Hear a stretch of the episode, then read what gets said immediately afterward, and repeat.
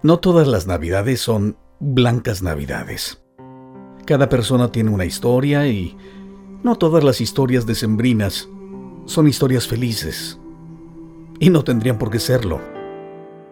Yo recuerdo hace...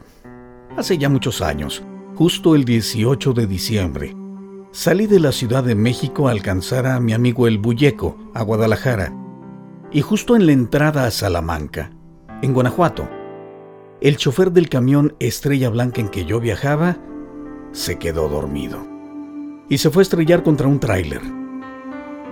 Bueno, para no hacer de este choque una historia más larga de lo que tiene que ser, les diré que en ese choque murieron 28 personas contando a los dos choferes. Y yo fui uno de esos muy pocos sobrevivientes. Cuando llamaron a mis padres para avisarles que me encontraba en Salamanca, la persona que lo hizo llamó mm, haciendo una de estas llamadas, de las muchísimas llamadas de aviso, sin saber siquiera si a las personas a las que le estaba dando el aviso tenían un pasajero muerto o vivo. Solamente les decía que tenían que acudir a ese lugar para recoger un cuerpo.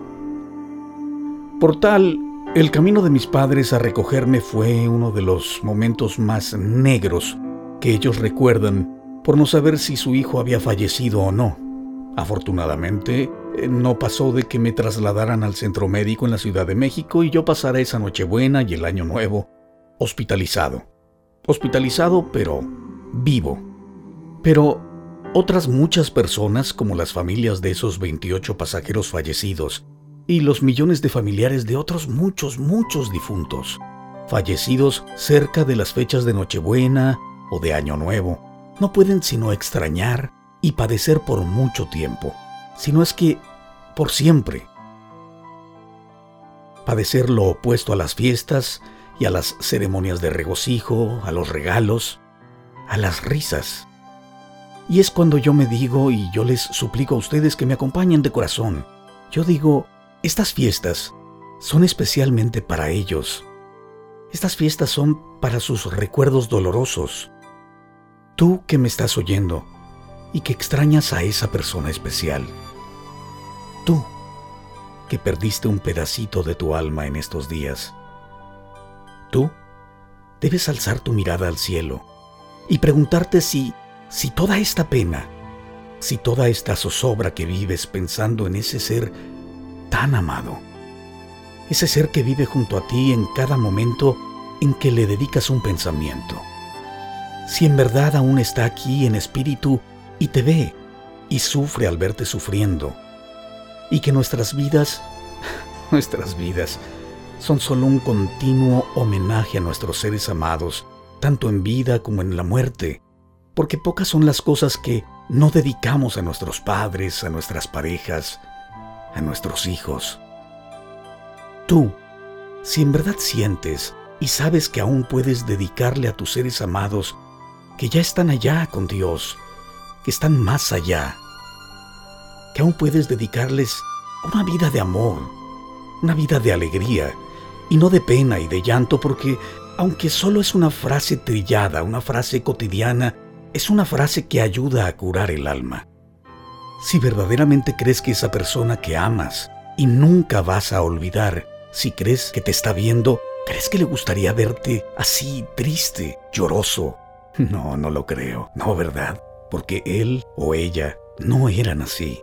Eran alegres y optimistas. Así que piensa en ello y sonríe.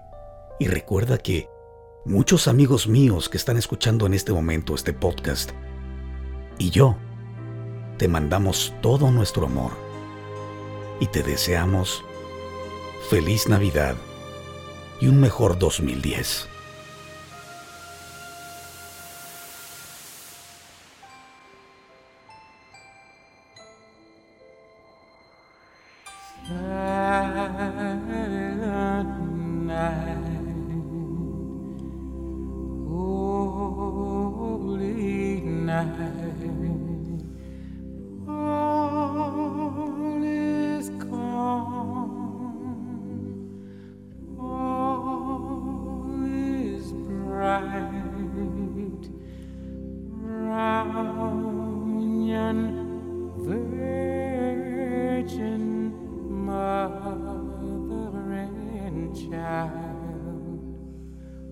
Holy infant, so tender and mild.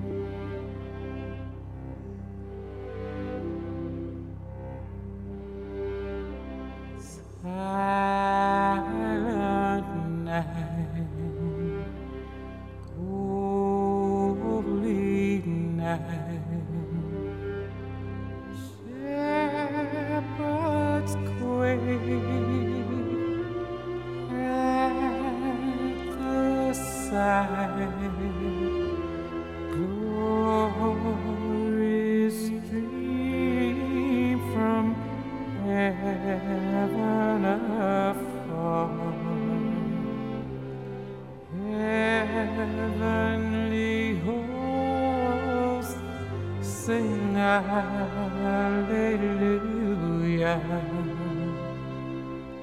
Christ the Savior is born.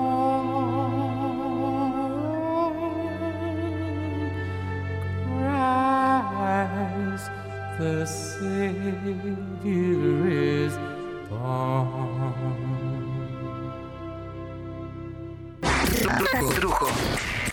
Esta es una producción de Trujo. Los impostores. Y no más por chingar producciones.